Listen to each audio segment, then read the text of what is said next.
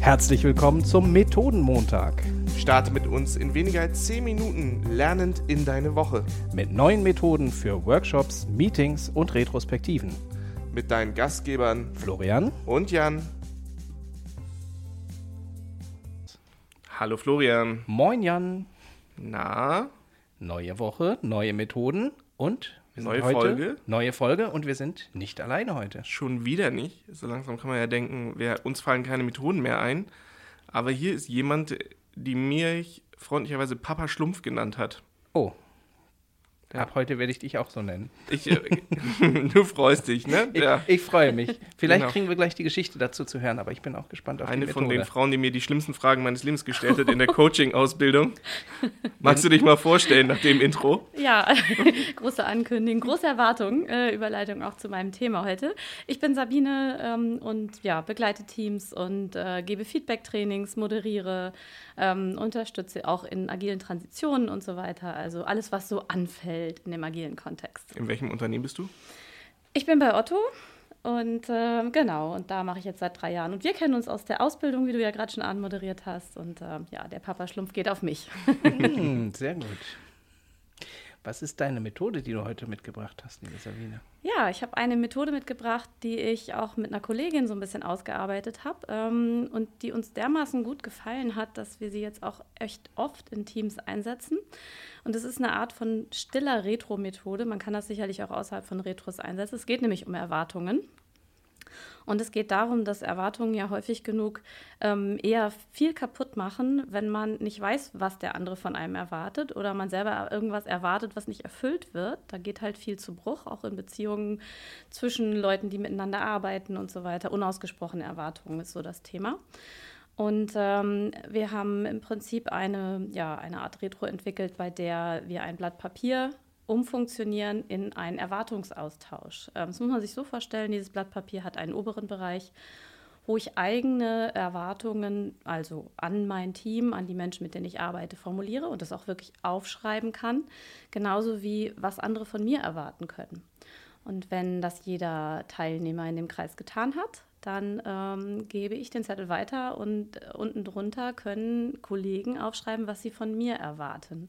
Das mache ich so lange, bis der Zettel wieder bei mir angekommen ist. Und dann habe ich ein Blatt, auf dem alle Erwartungen gematcht werden. Und dann braucht es immer zwei, drei Minuten, bis die Leute das verarbeitet haben, gelesen haben und für sich selbst so ein bisschen auch Schlüsse gezogen haben. Und dann kann man äh, überleiten, indem man einfach fragt, gibt es irgendwas, was ihr hier noch miteinander teilen wollt? Habt ihr was ähm, erkannt, gesehen? Und das ist dann ganz freigestellt, ob das dann nochmal mit allen ge geteilt wird oder ob man das im persönlichen Feedback nochmal aufarbeitet oder ob man einfach sagt, okay, jetzt habe ich es auch verstanden, jetzt kenne ich den Waschzettel, jetzt weiß ich, wie ich mit Kollegen umgehen soll. Das hört sich ja nach viel Sprengstoff an. Also es hat ähm, gar keinen, also es hat gar keinen sprengenden Moment so, weil man das ja eben ganz für sich mitnehmen kann. Und trotzdem hat ja jeder einmal gelesen, was die anderen auch dazu schreiben. Also es schafft wahnsinnig viel Transparenz, gibt aber die Möglichkeit, dass ich mich da einfach auch darauf einstellen kann und nicht in der Konfrontation damit arbeiten muss. Ich hätte jetzt gedacht, dass es eben nicht so sprengend ist für diejenigen, die sich entscheiden, ich lese es nur für mich selber und ich sage jetzt gar nichts dazu und ich nehme es mit. Ist es manchmal schwierig, wenn ich sag mal, du eine Gruppe von zehn Leuten hast und drei davon sagen noch was dazu und der Rest nimmt es einfach mit? Oder ist es jedem so sein individuelles Umgehen damit? Also oft wird noch mal kurz die Methode reflektiert, dann sieht man ja, wie hat die Gruppe das gefunden und viele haben halt dann Rückmeldung gegeben, dass sie das total wertschätzend auch fanden, weil es ist ja nicht notwendigerweise gesagt, dass Erwartungen nicht erfüllt werden, sondern dass man einfach nur klar sagt, was brauche ich eigentlich von anderen Menschen oder was brauche ich auch von dir. So, und ähm, das löst Knoten manchmal, bevor sie entstehen. So, also ich habe bisher wirklich gute Erfahrungen damit gemacht, dass der Anteil, Anteil der Teilungen dann hinterher ist unterschiedlich, je nachdem, was es für eine Gruppe ist und wie eng die miteinander arbeiten, sicherlich. Ich stelle mir gerade vor, das kannst du natürlich auch ganz toll in unterschiedlichen Teamphasen benutzen. Ne? Also wenn sich ein Team gerade findet oder auch ein Team, das schon ganz, ganz lange zusammenarbeitet und ähm, wo sich so langsam so diese unausgesprochenen rosa Elefanten im Raum bewegen, stelle ich mir das total spannend vor. Mhm. Wir haben es auch schon genutzt, um zwischen Teams Konflikte und Probleme zu lösen, wenn also wirklich irgendwas passiert ist. So ein bisschen Konfliktklärung, was erwarten wir eigentlich als Team von einer anderen Schnittstelle. Dafür kann man es auch nutzen und deswegen ist es nicht notwendigerweise ein reines Retro-Format. Liest du das als Moderierende oder über, überfliegen? Nee, du, du liest das wahrscheinlich ich nicht. Die Zettel ich, gar nicht. Ich finde nämlich einen spannenden Nebeneffekt, dass du nicht nur über die Erwartungen was erfährst, sondern auch über den Fokus, den die Leute setzen. Mhm. Also in was für eine Richtung denken sie denn jetzt gerade und, und, und worum geht es ihnen, was ist ihnen wichtig? Ich stelle mir gerade vor, dass es vor allem gut funktioniert bei Teams, bei mehreren Teams innerhalb einer Organisation. Also wenn ich es gar nicht nutze, um nur ich meine Erwartungen an jemanden aus meinem Team, sondern ich stelle mir gerade vor, das mache ich mit allen Teams in unserer Organisation und wir sagen mal, welche Erwartungen haben wir als Team an euch als Team, mhm.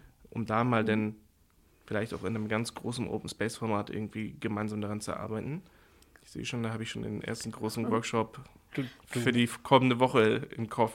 Du hast es direkt in deinen Terminkalender quasi schon integriert. Ja, die freuen sich immer inzwischen nach Montag, wenn wir fertig sind, dann purzeln die ersten Termineinladungen raus mit ganz tollen neuen Methoden.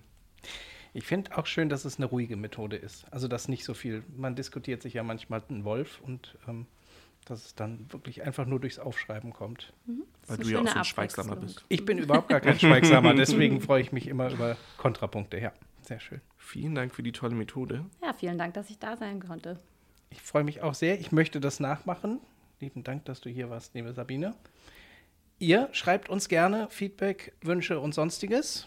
Mich würde es freuen, wenn ihr mal sagt, ähm, ob ihr die Methode ausprobiert habt und uns dazu mal schreibt, weil ich bin ja mal gespannt, welche Methoden hier am besten ankommen. Und wir hören uns, würde ich sagen, nächste Woche wieder, so ihr denn mögt. Wieder zum Methodenmontag. Einen ganz tollen Start in die Woche euch. Tschüss. Tschüss.